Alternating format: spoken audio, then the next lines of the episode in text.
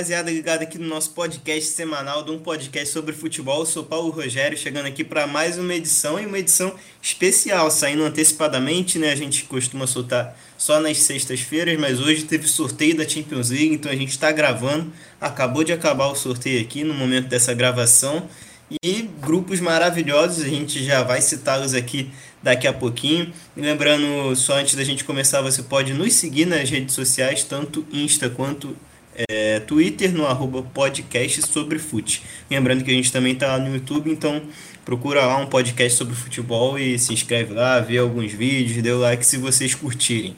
Bom, hoje eu estou aqui para comentar com, sobre a Champions com o Gustavo e com o Nicolas Franco. Fala aí, rapaziada. Fala aí, Paulo. Fala aí, Nicolas. É, fala aí, amigos ouvintes de um podcast sobre fute.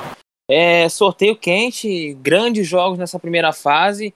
E eu até. Um jogo que eu queria aí, que a gente vai falar, vai falar mais pra frente. Então é isso aí, sem spoiler. Fala Paulo, fala Gustavo, fala galera ligada no podcast sobre futebol. Eu sou Nicolas Franco. É isso aí, vamos repercutir então esses grupos, tem muita coisa para falar. Perguntas boas aqui que a gente preparou para responder. Vamos que vamos. Tamo junto. Vamos lá então. É, eu só não vou citar todos os grupos de uma vez, senão vocês. Até porque a maioria que está ouvindo já deve saber. Mas enfim, é, não vou citar todos de uma vez, porque senão vão ficar muitos nomes aqui soltos. O pessoal vai acabar esquecendo. Serão, são 32 nomes, né? Então vamos grupo por grupo, começando pela ordem né, normal. Grupo A, e a gente já começa com, uma, com um grupo facinho, né? Manchester City, PSG, Leipzig e Clube Bruges. É, hoje, que hoje na quinta-feira, né, que a gente está gravando, saíram mais boatos sobre Cristiano Ronaldo no City, né? É uma possível transferência aí. E, cara, quando saiu essa, esse rumor, eu até tuitei lá, pô, vou, vou até torcer para ter City PSG no mesmo grupo da Champions, né? Além de ter Messi contra Guardiola, vai ter Messi contra Cristiano Ronaldo. E o Cristiano no City, achei que seria interessantíssimo Fui presenteado com isso, ainda recebi um Leipzig ali que é muito bom. E o Clube Bruges que costuma não classificar, mas ele está sempre ali incomodando. E a pergunta que eu quero fazer para os amigos aqui é que a gente tem duas forças destacadas, né, City e PSG. Quero saber se vocês acham que o Leipzig pode incomodar, assim como incomodou ano passado, né? Lembrando que PSG e Leipzig caíram no mesmo grupo é, de novo, né? Na temporada passada havia sido PSG, Leipzig, Manchester United e o outro time que eu esqueci agora, mas era um time. Era um, era um clube turco. Era, era uma quarta força destacada, sabe? E o era Leipzig Istambul. Passou... Isso, Istambul, Istambul Basaksehir, verdade. E o Leipzig passou junto do PSG, né? Deixou o United pelo caminho. E agora, será que ele consegue passar junto do PSG e deixar um outro Manchester pelo caminho? Ou deixar o próprio PSG? O que, que vocês acham? Cara, esse, esse é um grupo muito difícil, né? Um grupo com três equipes que têm chance de classificação. Muitos diziam que, pelo já era o grande favorito da Champions, e já tem até uma, um favoritismo de primeiro lugar de grupo ameaçado com a presença do Manchester City. Não, não arrisco dizer de classificação por conta da presença do Leipzig, mas o Leipzig vai brigar. O Bruges vai ser. tem tudo para ser o saco de pancadas, né? De perder, se não os seis jogos, bem perto disso. Pelo menos os jogos em que ele vai visitar os seus adversários, ele deve perder, então já uma pontuação boa ali para os outros para as outras equipes. Seguir com chances, mas chances remotas, né? As duas forças são realmente PSG e City. Cara, eu acho que o Leipzig é não vai conseguir aprontar igual no ano passado, mas ele vai dar trabalho. Ele vai torcer para um tropeço do City e o PSG contra o Clube Bruges. É, ou quem sabe os do, o City e o PSG se embolando ali com empate, é, ou o PSG ou o City ganhando dois jogos. Ele vai torcer para isso. É um Leipzig que nesse momento eu, eu tenho um ponto de interrogação, porque eu não sei como é que eles vão vir para Champions. Trocou o treinador, perdeu o Pamecano. Então, é um Leipzig mais enfraquecido em relação ao ano passado. Né? E assim, esse eu tava falando no começo do programa, né, que pô, era um tinha um confronto eu queria muito, e esse confronto é City PSG. Porque assim, são os dois times que mais fazem barulho no mercado, que mais contratam jogadores. O PSG foi atrás do Messi, é, o City fez a contratação mais cara na Inglaterra, que era o Grealish, e ainda queria fazer mais uma, que ia superar o Grealish, que seria o Kane. E tem esse fator aí que agora apareceu um CR7. O CR7 seria a segunda opção lá no City, por incrível que pareça. É, nem opção, talvez, foi mais uma opção ali, porque o Jorge Mendes, empresário do CR7, ofereceu ele para o City. Parece né? que foi meio que o que sobrou, né? Por incrível que pareça. Exatamente. O, o Jorge Mendes também ofereceu para o PSG o CR7. É, o PSG não, não quis muito. Eu acho que, assim, para o PSG já é uma questão de encaixe lá. Tem muita. Por incrível que pareça, tem muita coisa para se desenhar ainda. Eu acho que assim, o City pode ter o CR7 ou não, e o PSG pode perder o Mbappé ou não. É, vale lembrar que agora há pouco saiu aí que o Real Madrid está preparando uma oferta de 170 milhões, mais 10 milhões de bônus para tirar o Mbappé do, do PSG. Então, é um, é um grupo muito bom, um grupo que eu gostei demais, mas tem essas. Coisa para acontecer ainda nesses últimos cinco dias de janela. Exatamente, mas apesar desses pontos de interrogação, né, tanto Cristiano no City quanto o Mbappé no PSG, eu concordo com vocês, acho que o Leipzig, não vou dizer que não vai incomodar, acho que incomodar vai, acho que vai tirar pontos dessas duas equipes. Pontos que podem acabar decidindo o primeiro lugar, né? É, mas acredito que não vai conseguir repetir a façanha do ano passado, que foi classificar, é porque aqui a gente tem dois times mais prontos, né? Ano passado tinha o PSG, que definitivamente pronto, era o atual vice-campeão, mas o United, que sabe, não, não, não demonstrava tanta confiança assim, é, não, não era um time tão regular. Então era mais possível que o Leipzig é, atrapalhasse. Hoje não, hoje é o City e PSG, são dois, os dois atuais semifinalistas, né? O City o atual vice-campeão os dois últimos vice-campeões, né? Então acho bem mais complicada a missão do Leipzig. E o Clube Bruges, por mais que seja um, um clube organizado no seu cenário, acho que se complicou de vez. Mas enfim, vamos para o grupo B, formado por Atlético de Madrid, Liverpool, Porto e Milan. Eu vou te falar que esse foi um dos grupos que eu mais gostei, cara. É um dos grupos mais equilibrados também e equilibrado por cima, né? São boas forças não são as não tem nenhum favorito, eu acho aqui para essa Champions League, mas são bons candidatos, bons times que correm por fora. E queria saber de vocês se vocês consideram esse aqui o grupo da morte. Olha, com certeza são os grupos que pegaram é, equipes 3 e pote 4 mais enjoadas, juntos, né? É, ainda acho que Atlético de Madrid e Liverpool tem um passo à frente em relação a Porto e Milan. Milan de volta a Champions depois de muito tempo, também sofreu com perdas, né, Tcharanoglu foi para Inter, Donnarumma para o PSG, nomes importantes, né, que não fazem mais parte daquele plantel. O Porto surpreendeu a gente chegando até as quartas do ano passado, chegou a derrotar o Chelsea no jogo de volta, mas não foi o suficiente, né, para conseguir chegar numa semifinal, mas eliminou uma Juventus, por exemplo. Assim, poderiam sonhar em passar de fase contra qualquer uma da, da, das favoritas, né, que pelo menos na minha opinião eu acho Atlético e Liverpool favoritos. Se fosse meta de dois jogos, mas em seis jogos onde a regularidade conta, não sei se essa falta de experiência maior numa, numa Champions League recente, né, um Porto martelando mais vezes, um Milan pelo menos frequentando mais vezes, isso provavelmente vai pesar contra essas duas equipes. Então, é, claro que tradicionalmente falando, a gente tem um Liverpool ex-campeão, um Milan épico, um Porto bicampeão, um Atlético que nunca ganhou, mas que chegou a duas finais é um time forte, é, é o cabeça de chave desse grupo, é o atual campeão da Espanha que tem Real Madrid e Barcelona. E talvez seja o mais bem arrumado nesse momento, equipe dessa, dessa, dessa chave aqui. É, mais ainda... bem arrumado e o que mais se reforçou também, né? De, de, nesse grupo aí na janela. Sim, manteve a sua base, né? Ou para não dizer a totalidade né, do seu time titular e ainda trouxe reforços interessantes. Né? Trouxe agora o Matheus Cunha, trouxe um outro meio-campista, agora me foge.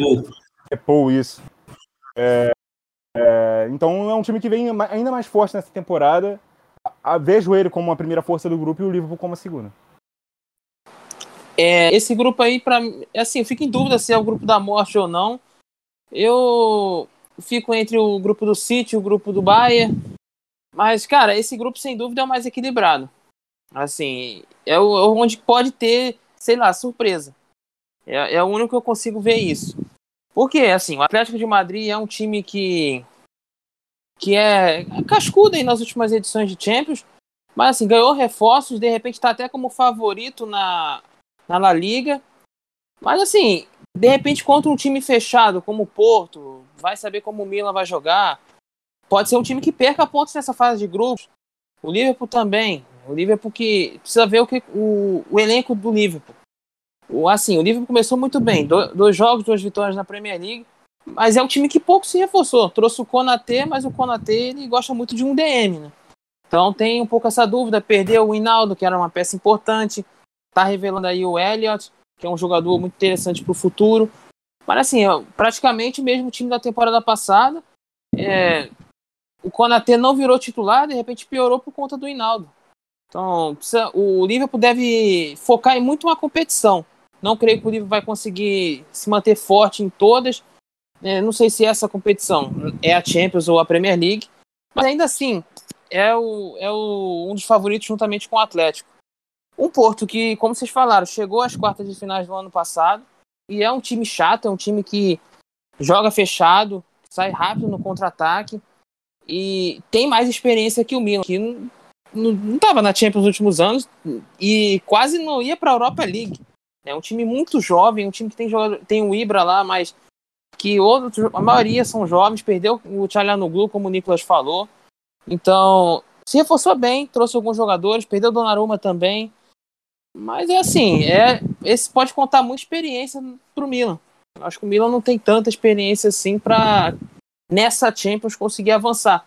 Pode acontecer o que acontece muito com a Inter, né? A Inter voltando à Champions, mas acaba pegando grupos mais chatos, mais cascudos e acaba saindo porque também perde pontos para equipes medianas ali no, no, futebol alemão ou até Shakhtar, como foi no ano passado, e complicou até o Real Madrid. Então, assim, é Atlético de Madrid e Liverpool mais à frente, né? É, eu também vejo essa força destacada de Atlético e Liverpool. Não sei, o Nicolas disse que na visão dele o Atlético sai na frente. Eu, cara, sinceramente eu não sei, sabe? Porque o Atlético nas duas últimas edições, pelo menos, tem me decepcionado.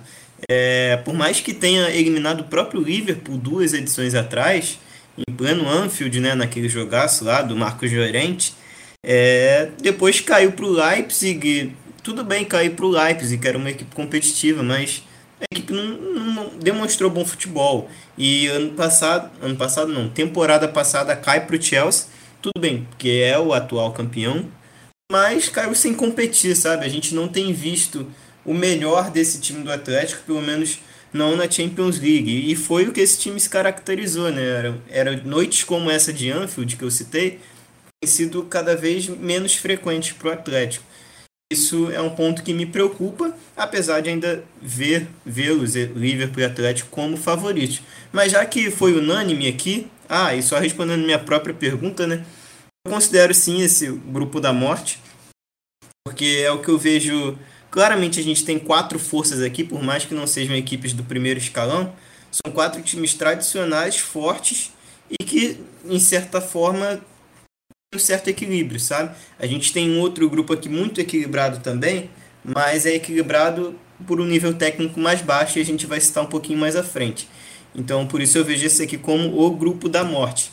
É, mas, enfim, fazer outra pergunta para vocês, já que Atlético e Liverpool para a gente aqui foi unanimidade, né, como favoritos. Quem vocês veem mais possível a pegar essa vaga na Europa League nesse grupo, Porto ou Milan? Eu acho o Porto, sinceramente. É, muito por conta da. Como eu falei, a experiência vai pesar muito. É, eu acho que o Porto tem mais essa experiência, é um time mais chato. E o Milan é um time que ainda tem que pegar a casca de Champions. Então, a não ser que, assim, o Milan comece a demonstrar um futebol muito bom na Champions, bom para excelente, para e quem sabe surpreender. o Milan tem capacidade para surpreender e passar da fase de grupos? Tem. Acho que qualquer um aí tem. Só que eu, nesse momento, eu escolheria o Porto. Mas à frente pode ser que, minha opinião, seja o Milan.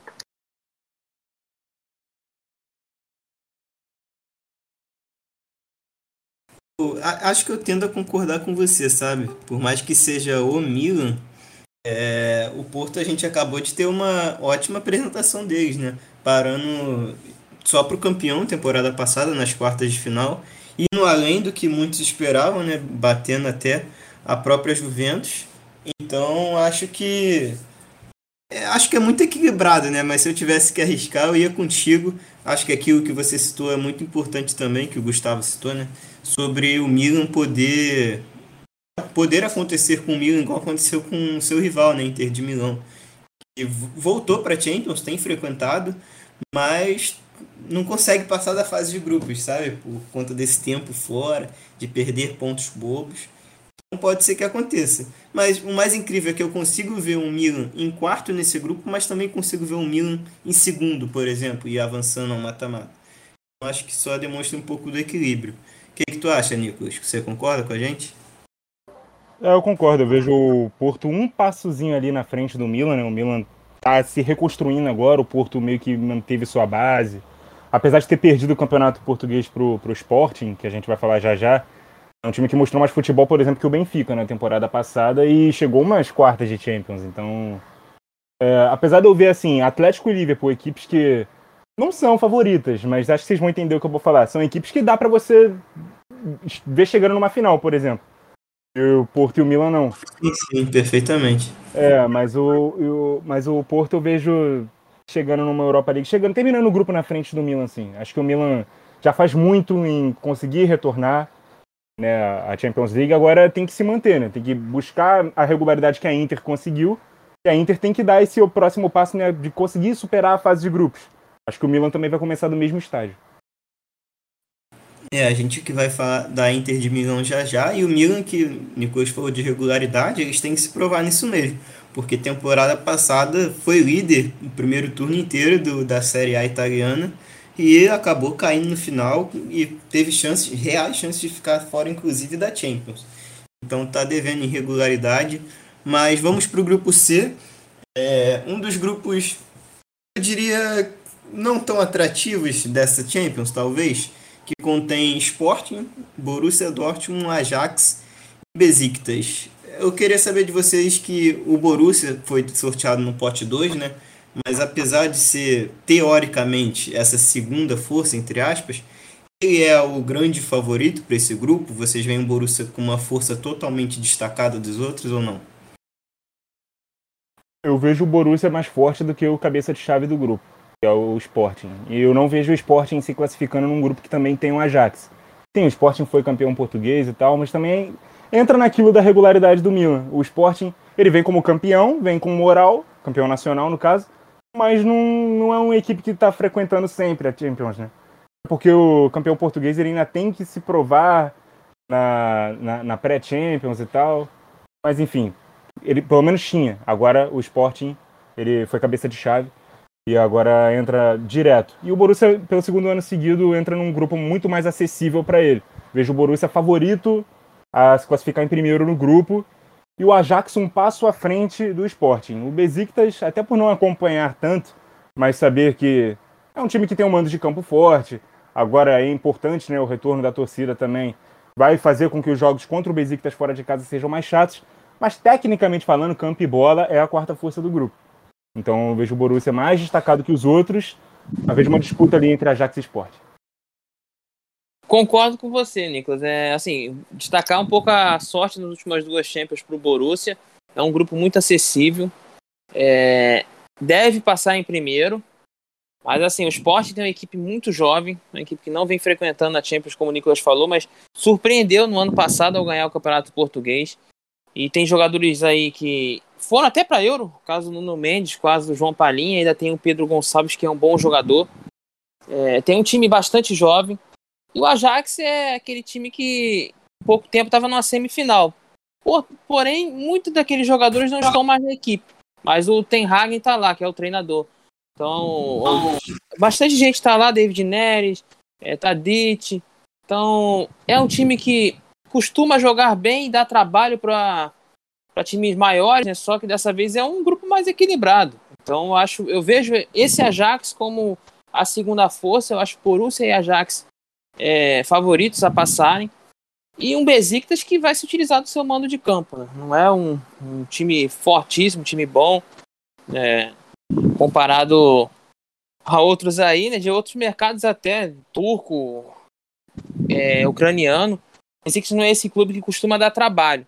Então eu acho que o Besiktas vai ser um... Vai brigar ali para a Europa League, mas eu creio que será o Lanterna, viu? É, eu tendo a concordar com vocês também, por mais que o Borussia Dortmund não seja esse time sólido né, e 100% confiável, acho que vale destacar a sorte também, né, que vocês bem ressaltaram, segundo ano seguido que pega um grupo acessível, e temporada passada eu até falei que podia ser possível que o Borussia classificasse em segundo, né, que pegou o grupo com Lazio, Zenit, é, mas acabou passando a fase de grupos inteira em segundo praticamente para no final assumir a ponta. Nesse caso aqui, acho que eu não vejo isso. Acho que consegue sim a primeira colocação sem muitas dificuldades. Vejo a Ajax como essa segunda força, mas bem ligeiramente favorita sobre o esporte. Não vejo grande diferença não. E Sporting, Ajax Besiktas, eu vejo tranquilamente esses três times tirando ponto uns dos outros, sabe? Acho muito equilibrado. É, o Ajax eu boto em segundo aí, mas não vejo esse favorito. Não me surpreenderia um Sporting passando, por exemplo. Bom, vamos para o grupo D. O grupo D tem Internacional, Inter de Milão, né? Real Madrid, Shakhtar e Sheriff, o time da Moldávia, né? estreante na Champions League. E curiosamente, Inter, Real Madrid e Shakhtar de novo no mesmo grupo. Lembrando que na edição passada foram esses três somados ao Borussia Mönchengladbach. Agora o nível cai um pouco, né? Vem o Sheriff da Moldávia, claramente a quarta força do grupo. Mas lembrando que temporada passada, com o Lukaku, Antônio Conte e tudo, a Internacional foi a última, nem Europa League conseguiu pegar. E agora, sem esses nomes que eu citei, né? Tudo bem que se reforçou bem. Trouxe o Chayanogo, trouxe o, o Inzaghi para o lugar do Conte, contratou o Dzeko também. Mas enfim, eu, na minha visão, pelo menos, não é uma Inter tão pronta quanto a do ano passado, pelo menos não tão bem organizada. Será que vocês, vocês acham que o cenário pode se repetir, né? Dela ficar de fora de novo, de uma classificação às oitavas de final? Assim, esse grupo D, Paulo, é o Real Madrid larga na frente. O Madrid tende a passar em primeiro. Só que a Inter não pode se dar o luxo de ir para uma Europa League de novo. Eu acho que, pô, já tá bom aí ficando. Na, foi em último no, no, ano passado e foi pra Europa League no ano anterior. E tem o Sheriff, tem o Shakhtar que, pô, beleza, joga um ótimo futebol. Como, como eu falei, comparado às outras equipes ali medianas de países aleatórios, que não, não é aquele quinteto de ligas mais fortes. Mas assim, a Inter é, mais, é bem mais superior do que o Ajax. Talvez não em termos de futebol, Jogar. Shakhtar, né, que tu quer dizer. É, o Shakhtar, isso, desculpa. É, mas assim, eu vi grandes coisas naquele primeiro jogo contra o Genoa, já coisas é, implementadas pelo Inzaghi. É, um time que sufoca mais, marca mais em cima e repôs bem a saída dos seus jogadores. Saiu o Lukaku, contratou de seco, que é um jogador que está adaptado ao futebol italiano, que faz muito gol também. É, Perdeu o Hakimi, é, contratou, acho, acho, que é Dumfries o nome do, do lateral direito, eu sempre confundo ele com outro. Isso, isso, é o holandês. E com repôs bem, repôs até o Eriksen, que é o Chalanoglu, tirou do rival, jogou bem o primeiro jogo. É uma Inter que enfraqueceu, mas que repôs muito bem. Manteve talvez aí um nível para brigar pelo título italiano e para fazer melhor na Champions. Eu acho que é um elenco mais maduro. Então, se é um elenco mais maduro, deve fazer melhor nessa, nessa temporada. E o Sheriff, coitado, caiu no grupo muito muito difícil, né? O Sheriff já acho que qualquer outro grupo não ia, não ia se dar bem. É, já é uma conquista um time lá da Moldávia chegar à fase de grupos da Champions League. E não vai dar para ele, infelizmente, né? Vai, se fizer um gol ou dois aí, vai ser um título. É, e só antes do Nicolas falar, é, só falar um pouquinho de, do, do Sheriff, né, que o Gustavo disse, concordo com ele, que é a quarta força. Infelizmente deve ser o saco de pancadas, né? É, mas só lembrando que esse time eliminou tradicionais, É, tradicionais times de Champions League, né? Que a gente pelo menos está acostumado a ver. Que foi o Estrela Vermelha, que inclusive é campeão. E eliminou também o Dinamo Zagreb, aplicando um sonoro 3 a 0 no primeiro jogo. Então já eliminou boas equipes para o nível dele, sabe? Já até surpreendeu só de estar aqui. E sobre a Inter, é, eu, esse ano não vai ter o Gladman né, no grupo. Então é menos um time para tirar ponto dele, visto que o Sheriff foi o time que ocupou essa posição. Então isso é uma boa notícia. Pode, a Inter que perdeu pontos para pro, pro Gladbach, né? Então agora não tendo esse time, pode ser que consiga mais pontos e eventualmente se classifique. Eu também vejo o Real como, como essa força do grupo, a primeira força, mas também não duvido que classifique em segundo a gente sabe que o Real Madrid só engata mesmo a quinta marcha lá no mata-mata. Mas enfim, apesar da Inter ter pipocado nesses últimos anos, acho que pode ter chegado a hora de ir ao mata-mata, mas olho no Shakhtar. É isso, olho no Shakhtar. É... O Sheriff, eu acho que já faz muito chegando à fase de grupos. O Paulo abriu dizendo que deu uma queda né, em relação ao grupo do ano passado, porque tinha o Gladbach. Gladbach que conseguiu se classificar, inclusive. E o Gladbach deu uma surra no Shakhtar nos dois jogos, né, um agregado de 10 a 0.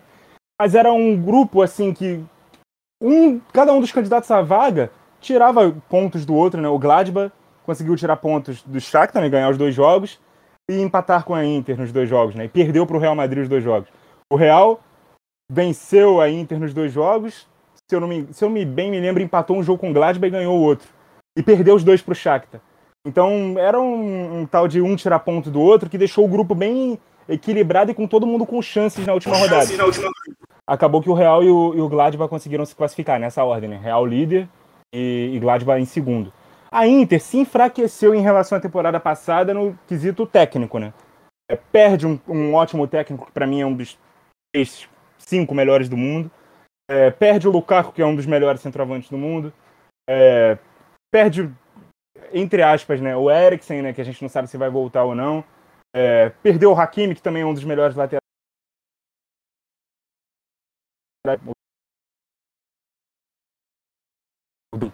Tem umas reposições interessantes, mas que não são exatamente à altura. O Gustavo fala de maturidade do elenco. Realmente, o elenco, a cada ano que ele consegue estar na Champions de novo, ele vai ficando mais maduro. Mas eu já esperava esse estágio de maturação em relação à temporada anterior, onde a Inter sai, vai para a Europa League e vai à final da Europa League, acaba perdendo para o Sevilla. E aí nessa temporada em relação à Champions League, porque fica em último, consegue ser campeão italiano. Então, o que esperar dessa Inter? Eu espero um time tecnicamente pior, mas emocionalmente melhor. Um time que vai dar mais trabalho para um Real Madrid, não vai deixar um Sheriff tirar ponto dele e que vai bater de frente ali com o Shakhtar, brigar ferozmente por essa segunda vaga. Então, então a gente meio que concordou. Vai falar alguma coisa, Gustavo, ou não? Completar? Não, não. Tá, tá tranquilo. O Nico já completou bem e demonstrou sua ótima opinião. E tá certíssimo, concordo muito com ele. Show, então vamos para o próximo grupo, grupo E, que tem Bayern, Barcelona, Benfica e Dinamo Kiev. É um grupo que, ao eu ver o sorteio, eu achei meio padrão né, para os grupos, para as principais forças, Bayern e Barcelona.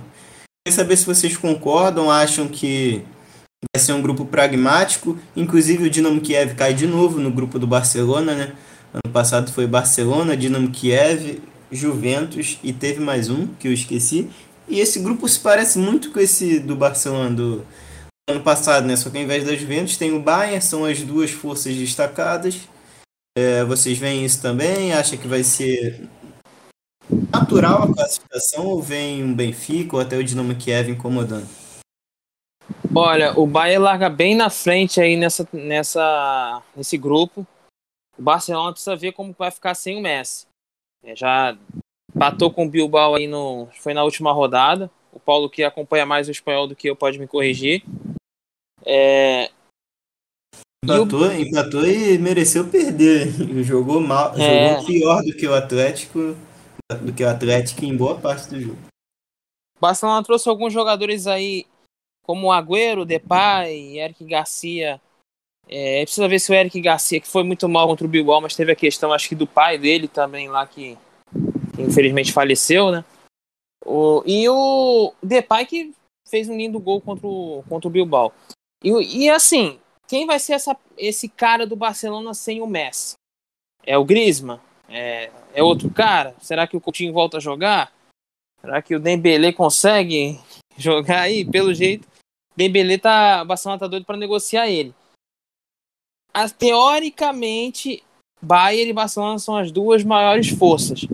Mas o Benfica e o Dinamo de Kiev pode aprontar. Assim, cada um pode tirar pontos do Barça e de repente o Benfica aí tentar se meter nesse bolo. Creio que não, mas é possível. É possível. Inclusive, um amigo meu, torcedor do Barça, cara, ele tava falando assim: pô, pra passar, e, e pra passar vergonha na, na fase de mata-mata, eu prefiro ir pra Europa League. Eu falei, cara, eu falei, calma, não é bem assim, né? Pô, ir pra Europa League é uma coisa chata, e o Barcelona não tem time pra, pra ficar em terceiro. Pode acontecer? Pode, mas seria uma zebra. Mas teoricamente o Barcelona e o Bayern são os grandes favoritos aí. E o Dinamo e o Benfica vai brigar ponta a ponta pela, pela Europa League. Eu gosto do time gosto do Dinamo, de... time jovem e vem revelando muitos jogadores aí do seu país, que é a Ucrânia. Eu concordo, acho que o o Barcelona, apesar de ter perdido o Messi, é uma boa equipe, sabe? São bons talentos individuais.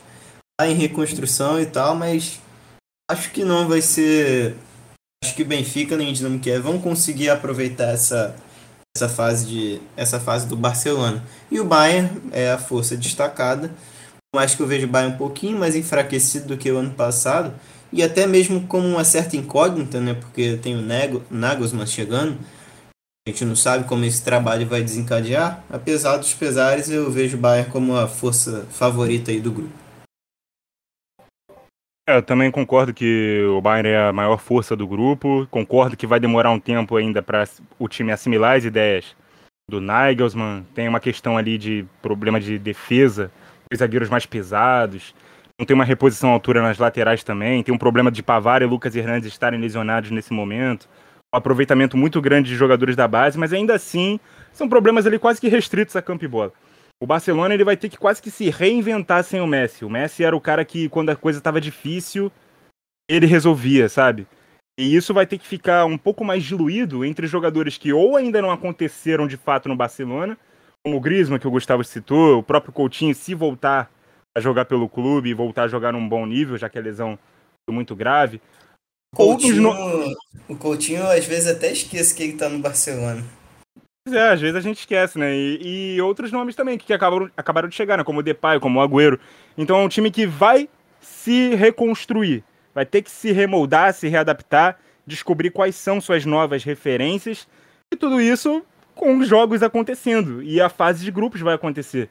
A fase de grupos é agora, até dezembro. Então, o tempo que o Barcelona vai demorar para se reconstruir pode influenciar na campanha na Champions. Por exemplo, pegar um Benfica fora de casa vai ser difícil. Tudo bem, eu vejo o Barcelona mais forte do que o Benfica, mas não vejo o Benfica como morto nesse grupo. Vejo possível o Benfica se classificando e o Barcelona não, por exemplo. Claro que é vergonhoso para um time é, do porte do Barcelona cair, por exemplo, para uma Europa League. Como o amigo do Gustavo aí estava é, falando, que preferia é, é, é, é, não passar vergonha no mata-mata, mas cair no, no, numa Europa League. Tem lógica o que ele tá falando, mas é vergonhoso, né? O Barcelona tem que frequentar os principais campeonatos sempre, independentemente se vai cair atirando ou, ou, ou sendo humilhado, é, sendo goleado, como vem sendo nos últimos anos. Mas enfim, concordo com vocês que Barcelona, Bayern e Barcelona nessa ordem são mais fortes, mas vejo o Benfica olhando no olhinho ali do Barcelona esperando essa, essa reconstrução demorar um pouco mais de tempo para acontecer. Que a fase de grupos seja um empecilho, seja algo para atrapalhar esse desenvolvimento do time do Barcelona. Assim, é, vou tentar, vamos ver se vocês vão concordar comigo. Tentar explicar assim, o, o City, PSG e Leipzig é, pode ser o mesmo caso desse grupo, o caso do Leipzig, que ele pode esperar um errinho aí de alguém para tentar dar um, um, o bote, para tentar passar. Guardadas as devidas proporções, né? Claro que PSG é, e City e Leipzig, para mim, assim, comparando com o Benfica e Barcelona, que estão mais abaixo desses clubes, mas comparando assim, em termos de equilíbrio, eu acho que o Benfica pode aprontar. E assim, o Dinamo. Você ia falar, Paulo? Não, eu ia falar que concordo, mas termina teu pensamento antes. E assim, tem o caso do Dinamo de Kiev, gente. Ninguém sabe quando que pode ser que o Barcelona vai para a Ucrânia. Se, é o, se o Barcelona for para a Ucrânia novembro, dezembro, você sabe que na Ucrânia lá faz um frio danado. Então pode, pode ser um jogo que esteja nevando e o Dinamo possa te surpreender também fora de casa. Então eu acho que o Barcelona tem que se cuidar, tem que se ajeitar mesmo, porque a tendência é que passe, mas não pode dar bobeira não, porque o Benfica tá ali e tá doido para dar o bote.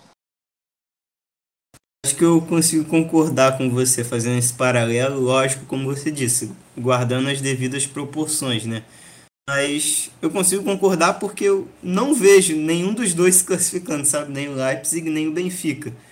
Mas que não desconsidere totalmente essa opção, acho muito difícil. O Leipzig, por serem os dois grandes favoritos para mim, ao lado do Chelsea, a Champions League. Então o Leipzig deu esse azar de pegar dois favoritos no mesmo grupo. Benfica num nível bem abaixo, sabe? Pega um Barcelona que se o Barcelona tiver em sua alta forma, o Benfica não teria chance. Mas com o Barcelona em reconstrução, se adaptando pós-Messi, eu acho que ainda assim é muito difícil que consiga, mas como, eu, como você disse, eu tô, tô concordando. As chances são praticamente iguais a que o Leipzig tem, né? É muito difícil.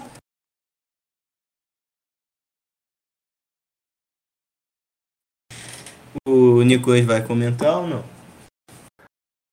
Não, tá. Já, a gente já fechou já essa parte. Beleza, então, vamos pro grupo F. É isso ou eu me perdi? Não, grupo F é mesmo. Grupo de Vidia Real, Manchester United, Atalanta e Young Boys. Lembrando que tem reedição de final de Europa League, né? Vidia Real e Manchester United. Vidia Real que foi campeão nos pênaltis em cima do time inglês. E mas apesar disso, eu vejo o Manchester United como favorito do grupo. É, não que vai ser fácil, tá? Mas acho que é a maior força, principalmente seus reforços na janela de transferências. Mas eu queria saber de vocês. É, além do Manchester United, né, vamos englobar os classificados desse grupo. Quem vocês acham, se vocês tivessem que palpitar hoje, pegando o cenário de hoje, quem seriam os dois a se classificarem nesse grupo? Eu acho que a questão que a gente falou sobre falta de experiência de Champions para alguns times pode atrapalhar o Vídeo Real. Mas é um time que também tem chance de se classificar num grupo que tem United e Atalanta. O Young Boys eu vou descartar, tá? Acho que é a quarta força. Vejo tanto o United quanto o Atalanta se classificando em primeiro, sabe? São dois times que têm capacidade de se classificar em primeiro. E quem perder ponto para ficar em segundo vai brigar ferreamente com aquele que tiver em terceiro sabe? Essa briga pela segunda vaga e a vaga da Europa League vai ser muito difícil. Mas qualquer um dos. United e Atalanta. Qualquer um dos dois pode ser líder do grupo e Atalanta vídeo real. Qualquer um dos dois pode ser terceiro colocado. Então eu vejo o United mais forte do que, do que os outros dois. Mas vejo possível ele perder ponto para uma Atalanta, por exemplo. E acho que o Vídeo Real pode se atrapalhar nessa questão de não ter tanta experiência assim na Champions e pode ser que caia para a Europa League para defender seu título por lá. Você, rapidinho antes do Gustavo, consegue ver o United de fora em alguma hipótese ou não? Não, porque eu acho que é o time mais forte mesmo. Pela questão dos reforços, o time está mais bem encaixado. Se tiver um Pogba inspirado e bem encaixado, como parece estar, né, no, no novo posicionamento, é, também acho que o time pode engrenar. É, já é um time que não tem mais tanto problema assim na defesa, tem jogadores em boa fase, se reforçou com Varane na defesa também tem duas boas opções ali para mudar no gol. Então é um time mais equilibrado do que em outras temporadas. Não vejo o United caindo fora da fase de grupos como foi na temporada passada, não. Eu vou muito pelo pensamento do Nicolas. Assim, o United é favorito nesse grupo.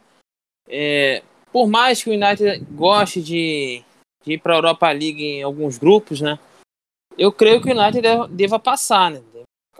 Não é um grupo, não posso dizer assim, deu sorte o Manchester eu acho que não, porque o Villarreal e a Atalanta são dois bons times. Vale lembrar que o Villarreal também deu muito trabalho na Supercopa da UEFA. O Chelsea foi, no, foi nos pênaltis que o Chelsea ganhou.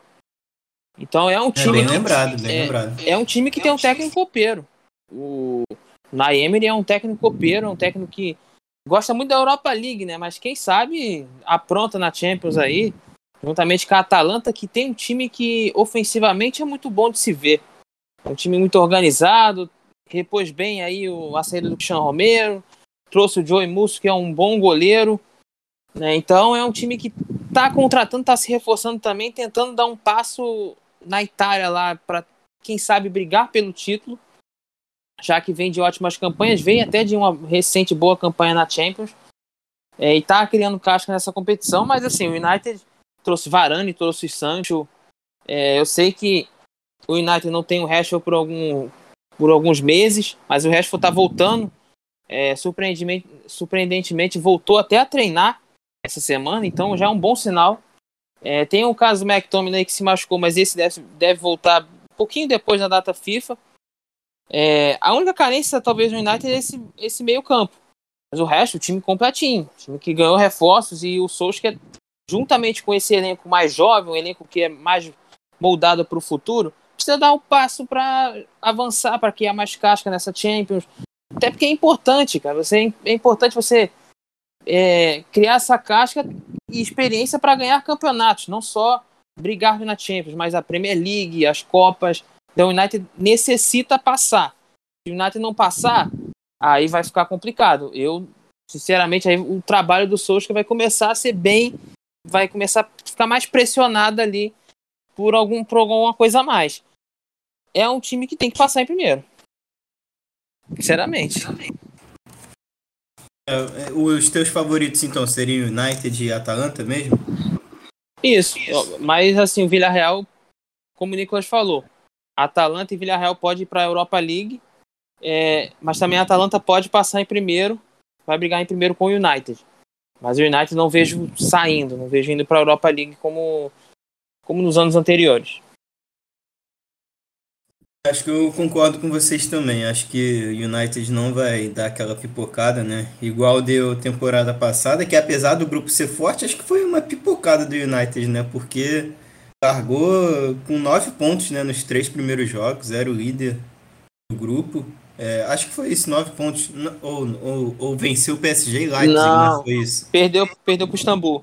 É, venceu o PSG e Leipzig, aí, tipo, largou na frente. Aí, na hora de confirmar pede para o Istambul Basaksehir.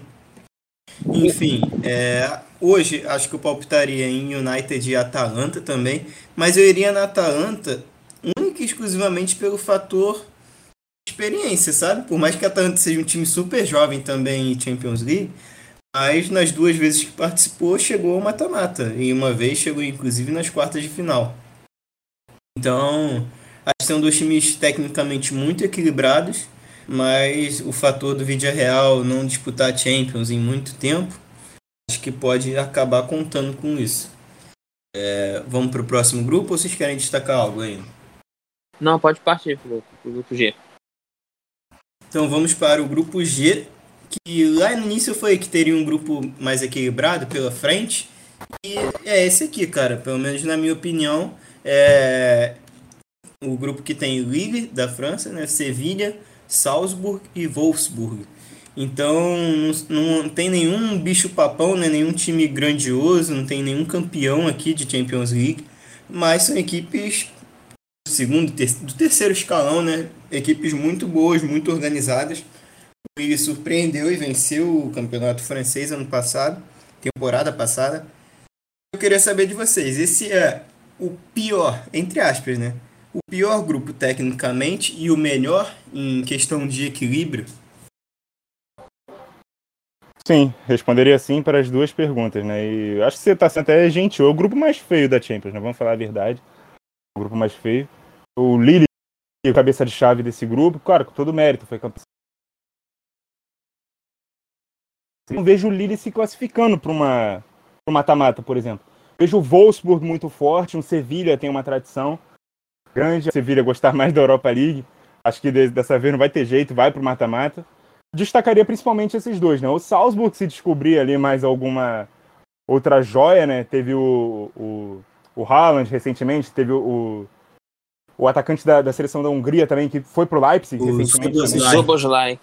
Soboslai saiu do Salzburg também, então vai ter que descobrir alguma outra joia dessa aí para se candidatar à vaga.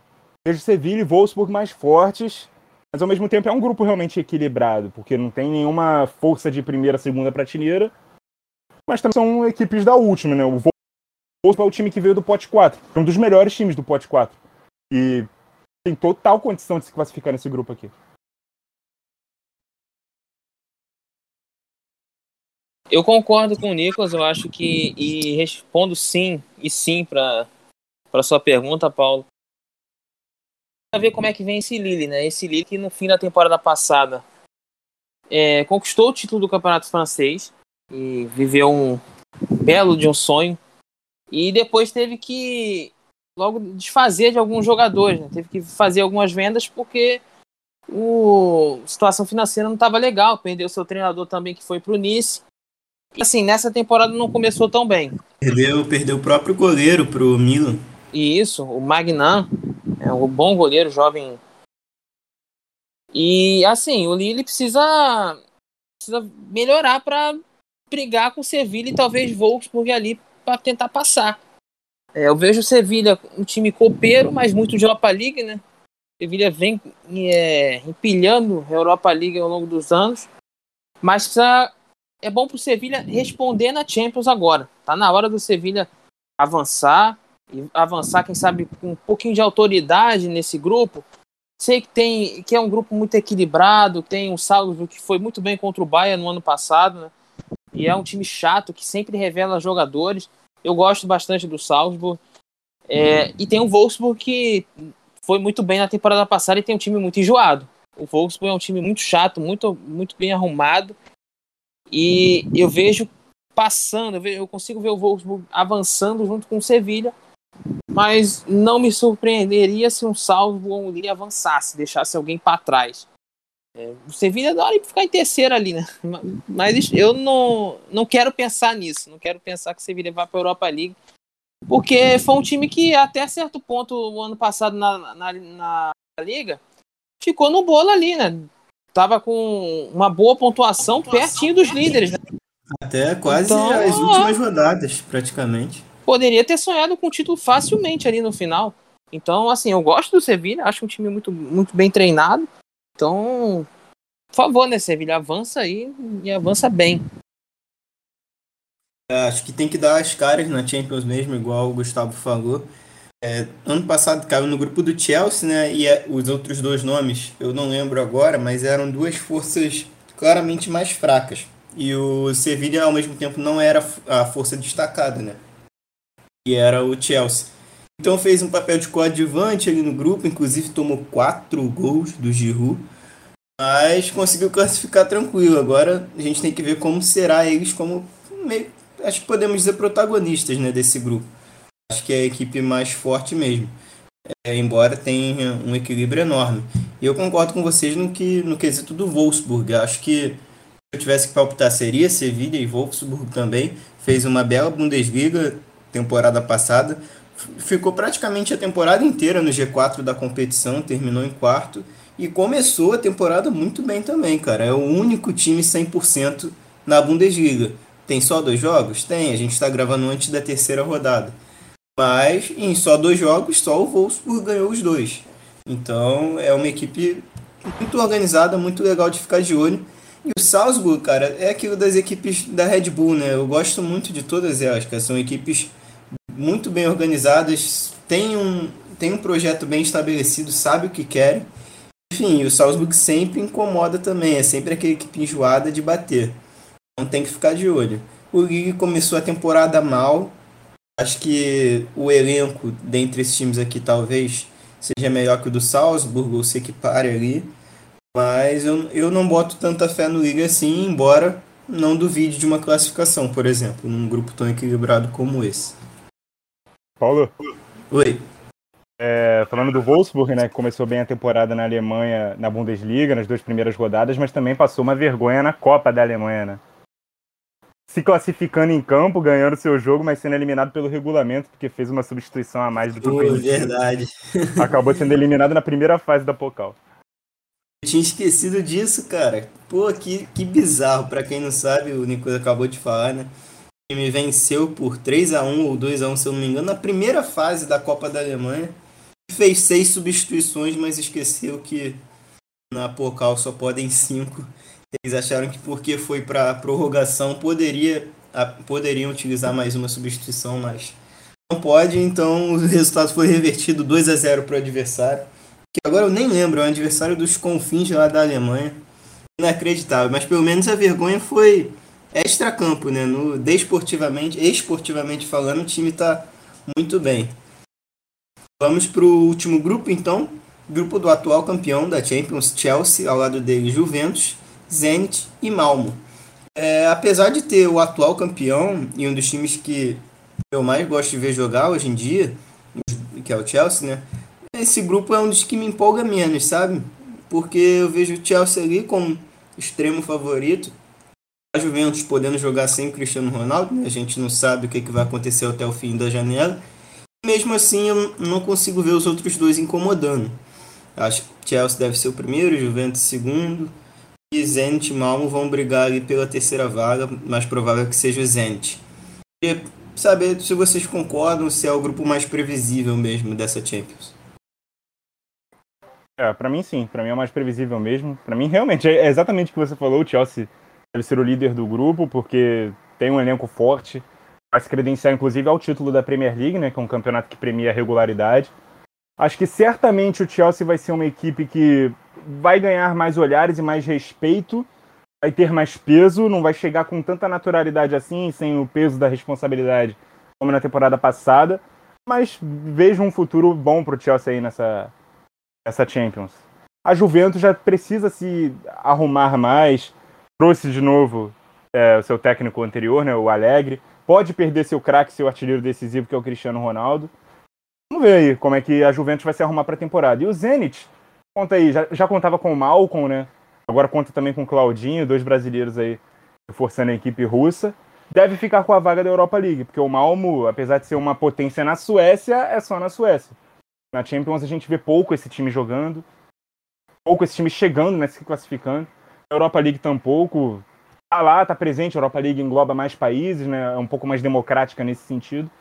Mas a gente não ouve falar tanto do Malmo assim, então é o time mais previsível até em questão de classificação. E dá para prever claramente ali o Chelsea líder, Juventus em segundo, é, o Zenit em terceiro pegando a Europa League e o Malmo lanterna. É tão previsível a ponto de não ser só os classificados, né? Previsível a classificação inteira. Exatamente.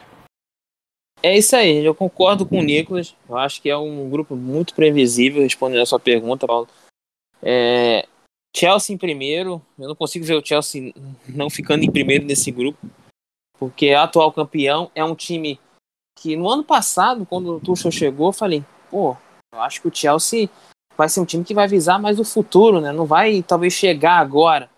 Não, o Chelsea cresceu, o Tuchel cresceu é, e foi campeão no Champions que não esperava e chega nessa Champions com Lukaku como reforço, quem sabe pode trazer o Kudé e o Saul. Então um elenco que já era forte tende a ficar mais forte. Então é assim, o Chelsea se solidificando na Europa e o Tuchel também. O Tuchel tá tentando, eu tava, a gente tava falando com, tava falando aí antes do programa começar sobre o Tuchel tá tentando sentar na mesa do Guardiola, do Klopp, do Conte, essa galera aí e ele tem essa temporada aí para quem sabe sentar já nessa mesa no fim dela. Acho que o Chelsea pode perfeitamente é, ser é um time regular, né? E como o Nicolas falou, a Premier League premia regularidade, então pode ganhar a Premier League, pode ir muito bem na Champions, porque vai ter elenco para isso.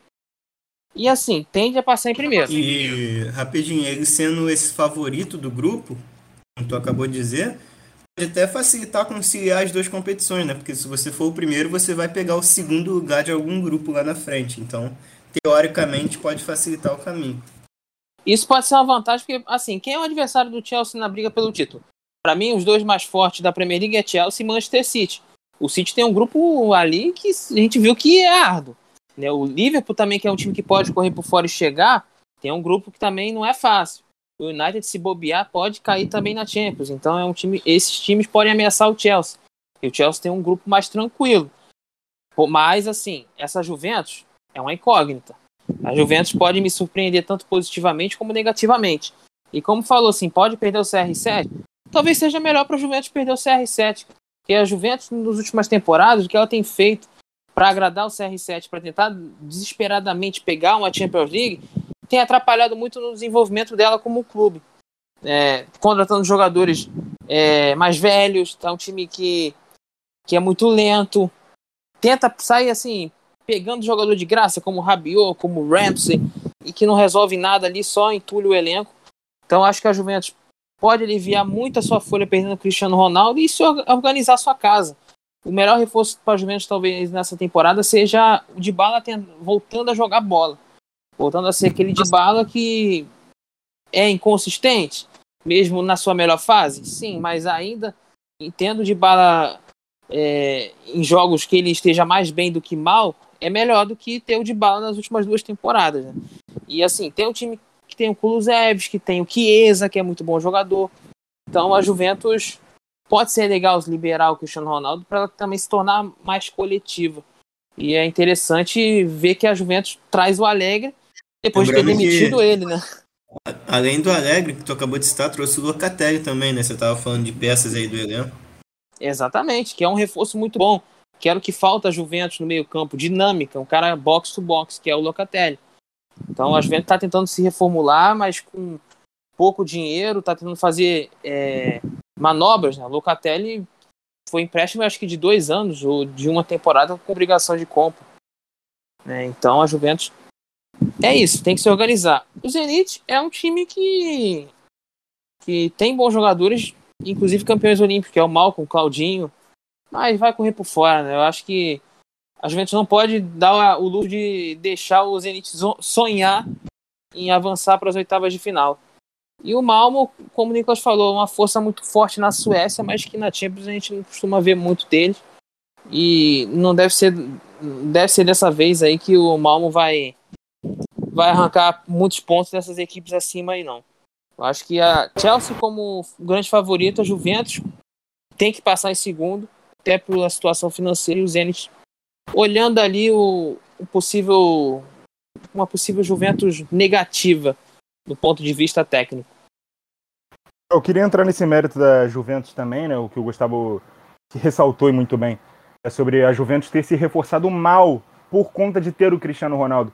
Quando o Cristiano chega, o Alegre deixa, né? A, a, Juventus, o Alegre ele meio que dá um conselho pro presidente da Juventus, né? Se livre do Cristiano porque ele tá atrapalhando o desenvolvimento do clube e do time. O que, que ele quis dizer com isso? Do clube, porque é muito investimento em cima dele para pagar os salários e também para montar um time que faça ele funcionar, ser o ponto final das jogadas. Então, coletivamente, ele meio que atrapalha, entre aspas, porque ele tem que ser, o time tem que jogar em função dele. Quando ele não tá no time, é, o time já começa a diluir um pouco mais essa responsabilidade entre os jogadores.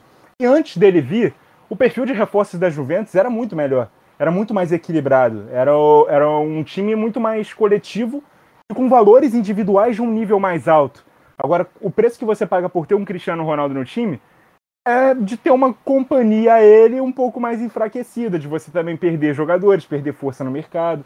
Então, o Alegre retornando né, e, e as notícias de que o Cristiano Ronaldo poderia sair da Juventus casam não à toa.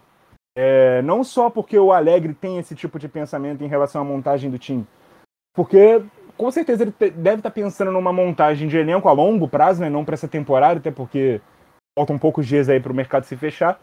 Mas a longo prazo você começar a reconstruir uma Juventus num, pensando em reforços de nível mais alto. Com o Cristiano o, lá, Alegre, Alegre, inclusive, falou é, basicamente o que você está querendo dizer, né? Falou que essa temporada, se o Cristiano ficar óbvio, e não vai ter jogos que ele não vai ser titular, sabe? Por opção mesmo. Ele deixou bem claro uhum. isso. Exatamente, às vezes vai, vai demandar né, um, um, time que seja um pouco mais coletivo. Ele fica de fora né, na, na última rodada do, do campeonato italiano, a Juventus estava jogando a sua vida ali, se ia se classificar ou não, disputando até a última rodada ponto a ponto com o Napoli. Acabou que não precisou né, do Cristiano, venceu e tal. Mas, assim, até para dar mais chance para esses outros jogadores se desenvolverem, né, o próprio Kulusevski, é, o Chiesa, outros reforços que podem chegar, o Locatelli que chegou agora, o Delict que ainda não aconteceu na Juventus esse é um outro ponto, né? A Juventus se destacava muito por ter uma defesa forte. E aí, com o Cristiano Ronaldo, é quase um pecado você jogar. Você ter como a virtude a sua solidez defensiva, você tem necessariamente que ser um time ofensivo. E às vezes não é o melhor, não é o que o time demanda, né? O Cristiano vem para que a Juventus progrida, né? Dê um passo a mais. Ele ia ser ali na construção de um time, pensando no time como uma obra, não um tijolo da construção do time, mas um azulejo, né? um acabamento um time pronto que faltava ali o cara para vitorioso e tal para fazer o time ser vencedor, mas ele chega e o resto da construção acaba caindo e ele tem que ser esse tijolo importante ali para fazer o time se reerguer, mas às vezes não é a peça que está faltando ali. É, às vezes ele sair pode significar um alívio de caixa para fazer a Juventus se remontar e montar um time forte para chegar numa final de novo como foi em 2015, 2017. E foi, você falou de um casamento, foi um casamento que não deu muito certo, né? É, você via que nos jogos que a Juventus foi eliminada, Porto, Lyon, né, você via que o pessoal meio que tocava pro Cristiano Ronaldo, às vezes o Cristiano Ronaldo chutava no meio de não sei quantos jogadores do, do adversário na frente, aí tinha que decidir. Você via que não tinha coletivo ali, era jogar no Cristiano e pronto. Foi assim com o Sarri, foi assim com o Pirlo. É, você, viu, você falou Até aí. Contra, até contra o Atlético de Madrid, que na ocasião foi um sucesso, né? Que o time conseguiu é. passar de fase. Mas foi só por causa do Cristiano também, fazendo aqueles três gols. Exatamente. Aí depois nas próximas Champions você até cria essa expectativa. Nossa, é hora do pai decidir. Vamos ver o pai decidir. Chegou nas últimas Champions e não conseguiu. É, então, o Nicolas citou bem é, que a Juventus não utilizou ele contra o Napoli para se classificar. E vale ressaltar que o Cristiano Ronaldo, se não me engano, ele foi artilheiro do Caute. Foi sim. Então, foi, foi. assim, o, o time não utiliza o seu artilheiro, é porque alguma coisa tem, é porque ele quer muito jogo para ele. E Cristiano Ronaldo, talvez no próximo clube dele aí, precise repensar isso. E, pô, eu tenho, eu tenho uma idade mais avançada, eu posso ser um dos caras. Eu vou dividir esse estrelato. Eu acho legal ele começar a pensar assim, para que ele possa conquistar de novo a Champions, ser vitorioso. Porque de repente ele conquistando a Champions, ele consegue beliscar o melhor do mundo aí, porque gol ele vai fazer.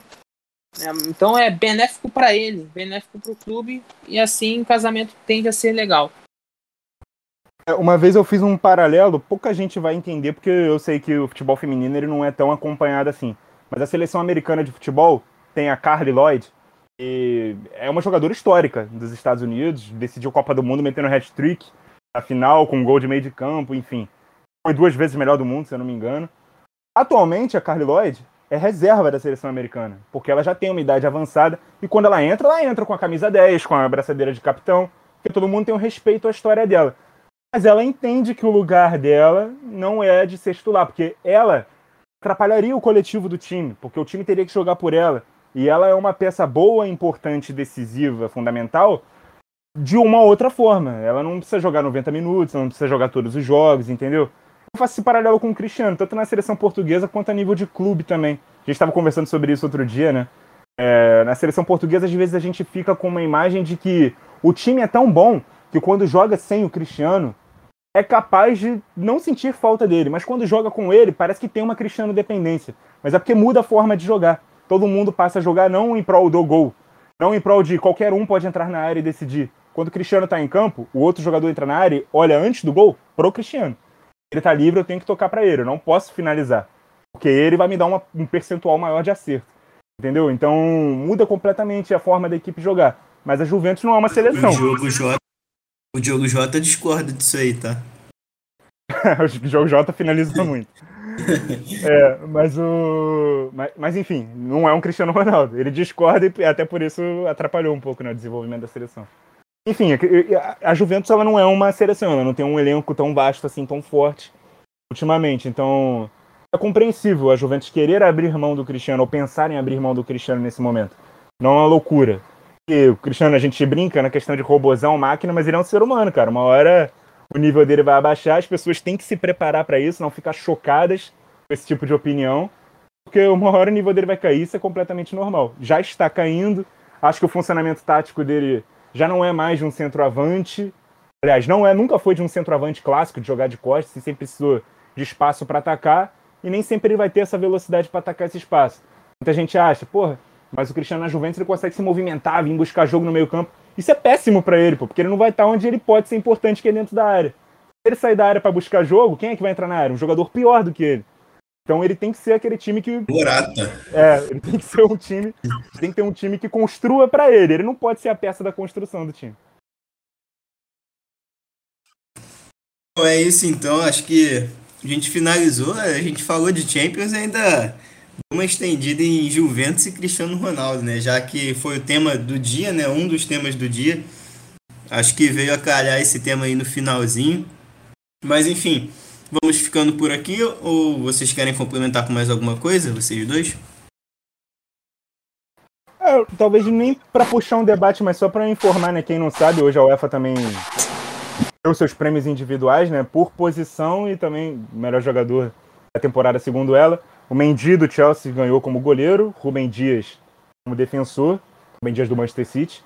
O Kanté como meio-campista, o Haaland do Borussia Dortmund como atacante. E o prêmio geral foi para quem? Jorginho, que estava competindo também com o Kanté. Na verdade, os, os, os, os candidatos a meio-campista eram os mesmos candidatos do prêmio geral, mas como são colégios eleitorais diferentes, o Kanté ganhou como melhor meio-campista, o Jorginho ganhou como melhor jogador. É isso, bem lembrado pelo Nico, eu estava esquecendo aqui. É bom a gente nem abrir debate, senão é mais uma hora aqui debatendo, porque acho que a gente tem opiniões bem esclarecidas já quanto a, esse, essa premiação. Inclusive, a gente já fez um, uma prateleira lá, né, dos melhores da temporada, na nossa opinião. Então vocês podem ver, tá lá no YouTube, tá aqui no seu agregador de podcast também. Enfim, encerrando por aqui. Champions League está de volta, né? Pelo menos os grupos já foram sorteados. A estreia deve ser, se eu não me engano, pela segunda semana de setembro, lá pelo dia 14, 15, 17, por aí. E é isso, teremos todos esses jogos aqui acontecendo, grandes confrontos, grandes grupos. Vou me despedindo por aqui. Sou Paulo Rogério, agradeço a você que nos deu a moral, nos acompanhou até aqui. E vou passar a palavra para os amigos para se despedirem e a gente encerrar. É isso aí, Paulo. É, obrigado a você, obrigado, Nicos, obrigado a todo mundo que ouviu a gente aí até o fim. É, deixar o meu Twitter aí, arroba Guslaurindo. É, se quiser curtir as publicações, seguir, é, comentar também, mandar uma DM se quiser trocar uma ideia, tô lá. E é isso aí, valeu, gente. Um abraço. Valeu, Paulo, valeu, Gustavo, valeu toda a rapaziada que ficou ligada aqui para ver a nossa repercussão, né? Do sorteio da fase de grupos da Champions League. Eu sou Nicolas Franco. Lá do Pautas e Táticas também no YouTube, no Instagram, no Twitter, mas principalmente no YouTube. É um canal do YouTube. Então vai lá, confira o conteúdo. Se gostar, se inscreva, indique para os amigos. É... Enfim, indique seu, seu tema também para um próximo vídeo. A gente avalia e vê como é que faz. É isso aí, tamo junto. É isso então, ficando por aqui. Paulo Rogério se despedindo aqui. Valeu e até a próxima edição.